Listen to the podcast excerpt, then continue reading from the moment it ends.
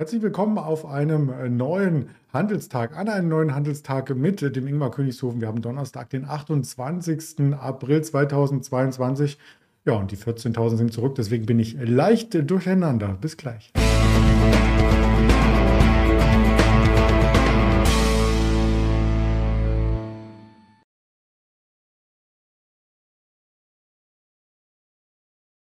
Die Themen sind vorstrukturiert und natürlich sprechen wir über den DAX, der zurück ist, über der 14.000er Marke. Das haben wir hier auf der ersten Folie auch schon zusammengefasst. Quartalszahlen aus den USA, die gibt es auch noch on top. Meta und PayPal sind zwei prominente Vertreter, die gestern nachbörslich Zahlen gemeldet haben und aus dem DAX äh, die HelloFresh und nun auch ganz taufrisch die Delivery Hero. Das schauen wir uns gleich zusammen mit dem Ingmar Königshofen an, den ich recht herzlich begrüße zum Interview. Hallo Ingmar. Hi Andreas. Ja, da ist ja ganz schön was passiert, auch an den Märkten, was die Volatilitäten anging. Wir hatten am Dienstag 350 Punkte Schwankungsbreite, gestern dann nur noch äh, so 260, die Volatilität also auf einem hohen Niveau. Und man fragt sich natürlich, ist das nur den Quartalszahlen geschuldet, auch heute die Erholung oder hängt da noch mehr mit zusammen? Also prinzipiell ist es den, ähm, ja, den, der Berichtssaison äh, zu schulden. Du hast gerade schon gesagt, die Volatilität, die Schwankungsbreite nimmt deutlich zu. Ich habe das gerade auch meinen Kunden jetzt die letzten Tage immer wieder gesagt, den Teilnehmern bei meinen Services, dass man jetzt wieder aufpassen muss mit den Positionsgrößen. Die Schwankung nimmt eben enorm zu und gerade in den letzten Handelstagen ging es ja nochmal rapide abwärts. Aber für mich gar nicht überraschend. Wir hatten in den letzten ein, zwei Wochen immer wieder darüber gesprochen, auch hier. Und ich hatte gesagt, dass ich davon ausgehe, dass der Markt nochmal deutlicher zurücksetzt, wenn man sich eben verschiedene Vorfilter anschaut. Man möchte es ja gar nicht immer wieder holen. Aber der Dekadenzyklus, der Viereswahlzyklus, da hat ja vieles dafür gesprochen, dass wir so ab Mitte April in etwa ein etwas ungemütlicheres äh, Umfeld bekommen könnten. Und das ist dann genau auch so eingesetzt. Wir sind dann eben deutlicher zurückgekommen. Der DAX ja zwischenzeitlich gut 1000 Punkte dann ähm, ja, runtergeplumpst, muss man schon fast sagen. Es ging relativ schnell abwärts.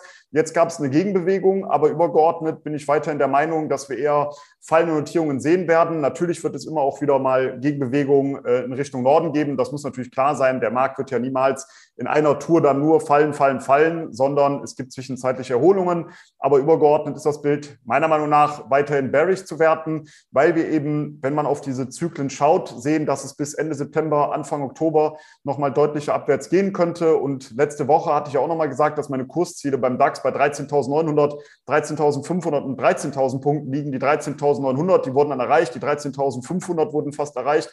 Also das nächste Kursziel äh, auf meiner Liste wäre jetzt die 13.000 Punkte Marke in etwa. Und ich gehe davon aus, dass wir jetzt auch nach einer Erholung wieder schwächere Kurse sehen werden. Ich hatte es eben schon angesprochen. Wir haben zwar eine starke Berichtssaison, aber auf der anderen Seite die anderen Themen stehen, liegen ja weiterhin auf dem Tableau. Wir haben weiterhin den Ukraine-Krieg, wir haben Corona-Maßnahmen in China, wir haben ja die Angst im Markt vor der straffenden Geldpolitik. Und jetzt heute wird es natürlich spannend, weil nochmal Inflationsdaten aus Deutschland kommen und je nachdem, wie die ausfallen, könnte es natürlich sein, dass die Annahme dann wieder steigt, dass die EZB vielleicht doch etwas schneller handeln muss und die Zinsen eventuell anziehen werden. Äh, von daher bleibt das natürlich äh, spannend heute auch nochmal im Laufe des Tages, wie es dann ausgeht. Aber um das vielleicht auch nochmal zu sagen, charttechnisch für mich weiterhin sehr, sehr relevant ist natürlich diese Widerstandszone 14.800 bis 15.000 Punkte Marke. Das ist ein massiver Widerstandsbereich und solange wir diesen nicht nach oben durchbrechen, sehe ich eben weiter deutlich tiefere Kurse. Hm. Jetzt haben wir über Widerstände gesprochen. Lass uns auch noch über Unterstützungen sprechen. Die haben wir insbesondere beim Nasdaq vorliegen. Das war die 13.000er Marke oder auch als Bereiche, an der wir auch wieder jüngst abgeprallt sind. Also vielleicht auch noch ein bisschen Raum für etwas mehr Gegenbewegung, oder? Genau, das ist ja das, was ich gerade schon gesagt habe. Wir sehen natürlich im Markt immer wieder Unterstützungsniveaus, auch im DAX oder wie du gerade gesagt hast, beim Nasdaq 100.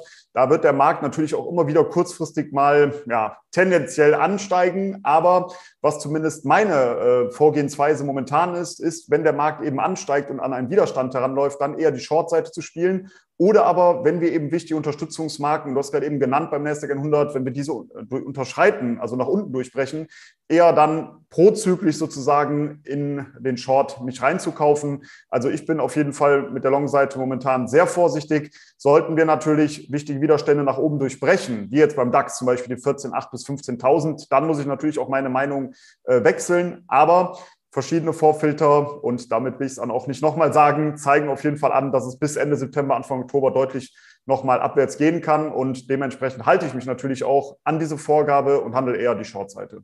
Mhm. Und das äh, machen einige Anleger auch bei Quartalszahlen, wenn sie eben etwas aus dem Raster fallen. Wir haben noch so ein bisschen in Erinnerung, wie es bei Netflix lief. Und da hatte man natürlich gestern Angst, dass es bei anderen Schwergewichten ähnlich läuft. Doch dann kam die positive Überraschung.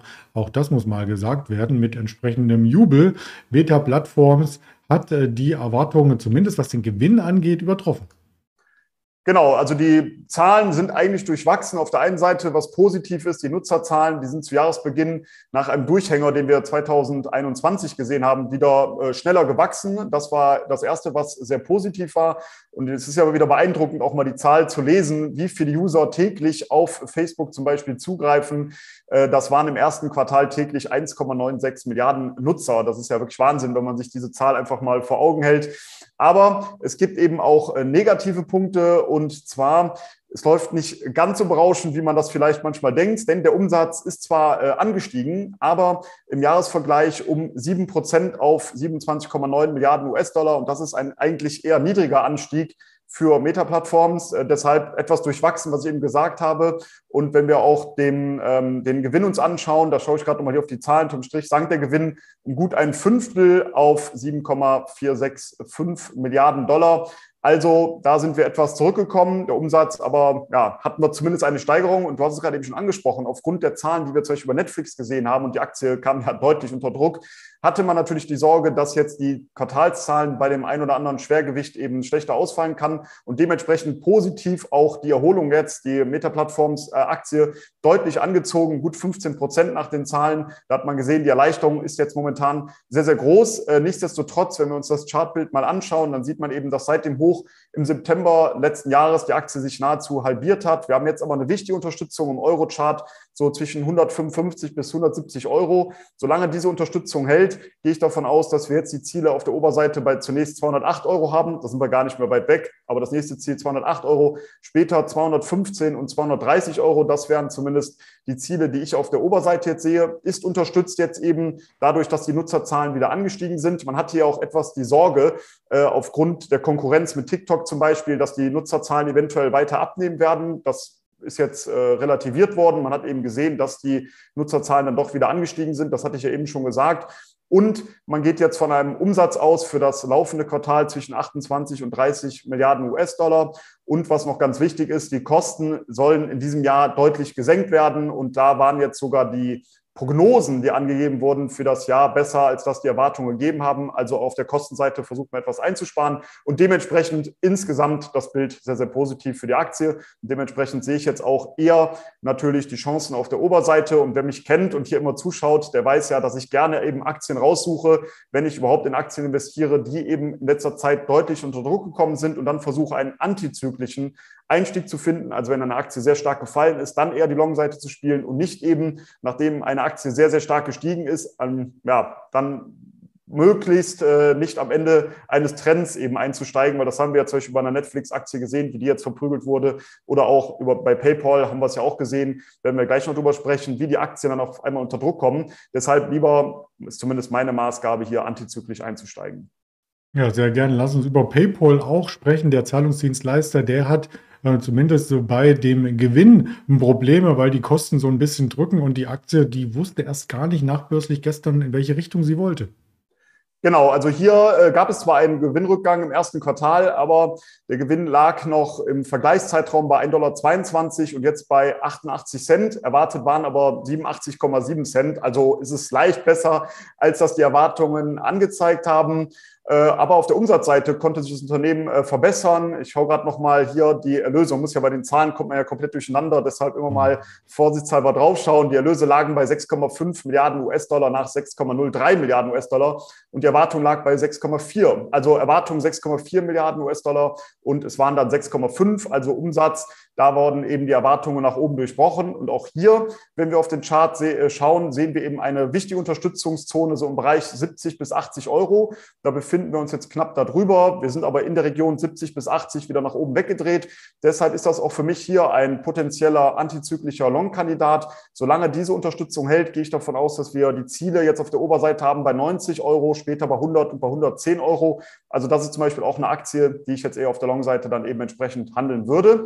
Aber wichtig immer dazu zu sagen, dass eben diese Unterstützungszone halten muss bei 70 bis 80 Euro. Und wenn man das übergeordnete Bild sich anschaut, dann sieht man natürlich das, was ich eben schon gesagt habe, wie auch bei der Netflix-Aktie. Auch PayPal ja, wurde ja massiv abverkauft und dementsprechend kann das natürlich jetzt eher mal eine positive Überraschung geben. Mhm. Massiv abverkauft ist nicht immer ein Signal, dass man zugreifen muss. Da gibt es ja auch andere Beispiele. Ja, vielleicht auch die von HelloFresh. Auch da gab es Quartalszahlen, ein DAX-Aufsteiger aus den letzten Jahren mit Kochboxen verdient er sein Geld. Ich weiß nicht, hast du das schon mal getestet?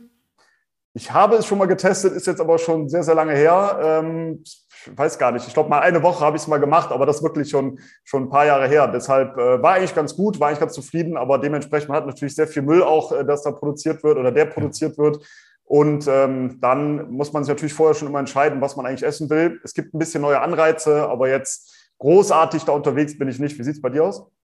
Nein, ich koche lieber selber und wenn du das wirklich äh, vor zwei Jahren bestellt hast, dann dürfte es jetzt auch nicht mehr schmecken, wenn ich das mal einfach trauen sagen darf. ja, das, das, stimmt. Habe ich aber zum Glück dann natürlich auch direkt verbraucht. Äh, das war natürlich dann schon eine Erfahrung wert. Ähm, ja, auch hier kamen äh, Zahlen und man muss sagen, dass wir hier einen Umsatzsprung gesehen haben und das trotz der wenigeren oder der, der leichteren Corona-Beschränkungen. Da hatte man ja eben die Sorgen, dass der Umsatz jetzt deutlicher einbrechen wird. Gerade HelloFresh war ja einer der Corona- äh, Pandemie-Profiteure. Und jetzt, wo eben die Beschränkungen zurückgenommen werden, hat man da oder ist man davon ausgegangen, dass wir jetzt beim Umsatz natürlich auch deutlich leiden werden. Es gab dann eben aber einen Umsatzsprung in das neue Jahr und dementsprechend positiv wurde das jetzt auch bei den Anlegern aufgenommen. Die Aktie an sich kam natürlich massiv unter Druck. Ja, wenn wir uns das auch sehen, hat sich seit Ende letzten Jahres äh, zwischenzeitlich nahezu gedrittelt.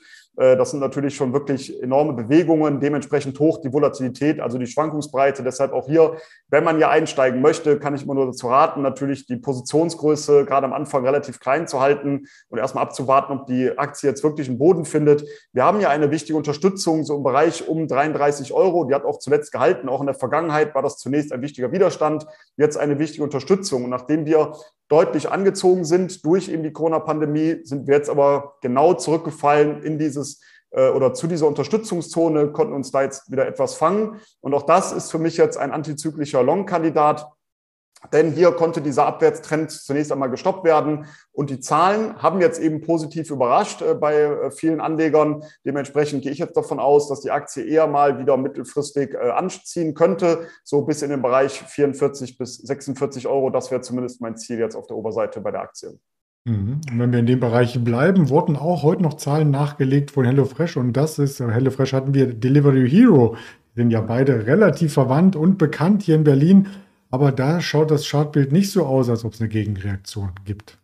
Äh, aktuell noch nicht, genau, aber auch da ist es wieder so, ich kann es immer nur gerade wieder betonen, das ist ein bisschen blöd, wenn ich immer wiederhole, aber ich weiß, gerade diese Aktien jetzt äh, werden oder wurden in der Vergangenheit natürlich sehr stark abverkauft. Ich würde immer darauf achten, ob es hier jetzt mal irgendwo auch eine Gegenbewegung gibt, also eine, oder erstmal eine Bodenbildung. Und wenn es eben eine Bodenbildung gibt, dann sind das potenzielle Long-Kandidaten. Aber natürlich stehen diese Aktien jetzt momentan nicht mehr so im Fokus, wie es jetzt äh, natürlich während der Corona-Pandemie äh, war. Man muss jetzt einfach mal abwarten, wie sich natürlich die einzelnen Aktien bewegen. Aber dann sind die natürlich immer wieder für eine Überraschung gut, weil was viele Anleger und Trader natürlich falsch machen, ist zumindest das, was ich immer wieder bemerke, man wartet viel zu lange und wenn dann eben Aktien schon 20, 30, 40 Prozent gestiegen sind, dann sucht man nach einem Einstieg, dann ist es aber meistens auch schon wieder zu spät.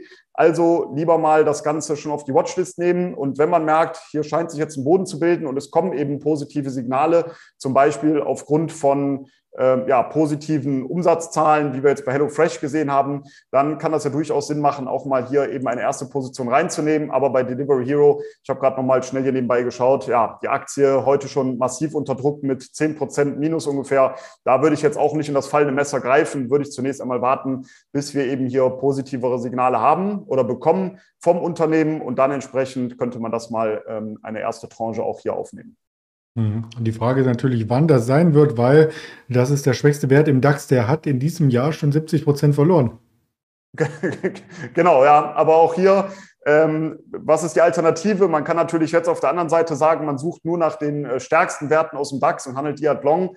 Ich bin halt eher derjenige, ähm, der versucht natürlich, das genau gegenteilig zu machen. Gehe jetzt nicht davon aus, dass die starken Werte immer weiter steigen bis ins Unermessliche und die schwachen äh, Werte immer weiter fallen, sondern dass sich natürlich auch mal Gegenbewegungen einsetzen. Und das ist natürlich das Interessante. Wir können gerne ja nächstes Mal auch wieder mal über die Edelmetalle sprechen. Bei Gold, nur um da jetzt einen kleinen, Querverweis zu machen, haben wir gerade in letzter Zeit auch wieder deutliche Abwehrkäufe gesehen. Und das ist natürlich ganz interessant, weil wir da an die Hochs herangelaufen sind und und wir können uns daran erinnern, wo auf einmal hieß es wieder überall, jetzt muss man Gold kaufen. Gold ist jetzt in aller Munde. Ähm, in vielen Communities wurde darüber gesprochen, wohin jetzt Gold schon überall steigen kann, ob es jetzt auf 3000, 4000 oder 500, äh, 5000 US-Dollar geht. Und prompt kommt auch Gold mal wieder zurück. Meiner Meinung nach jetzt wieder noch ein Kandidat. Also ich würde versuchen, mich von diesem Sentiment natürlich nicht so äh, verleiten zu lassen, sondern eher versuchen, genau das Gegenteil zu machen, ist zumindest oftmals ähm, eine ganz gute Marschroute. Mhm. Also die Antizyklik, die werden wir das nächste Mal bei den Edelmetallen uns genauer anschauen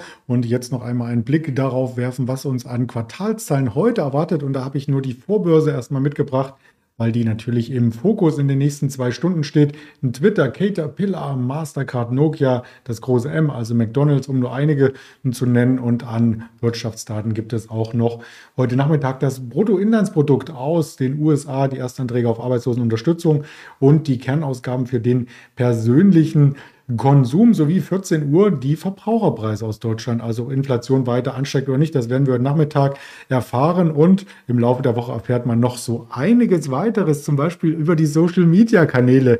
Der Ingmar nickt schon. Ich glaube, der hat das schon mal gehört, dass es einen Kanal YouTube, Twitter, Instagram, Facebook gibt und auch die Hörvariante auf Spotify, Apple Podcast. Und möchtest du es fortführen? Dieser, jetzt habe ich gerade nicht aufgepasst. ich muss es eben jedes Mal wieder sagen. Also dieser gibt es noch und Amazon Music auf jeden Fall. Jetzt habe ich den Ingmar erwischt und ich hoffe, ich erwische Sie morgen wieder zum selben Format. Dankeschön, bis dahin alles Gute. Ciao, ciao. Danke auch von mir, alles Gute, gute Trades und bis zum nächsten Mal. Ciao. Danke.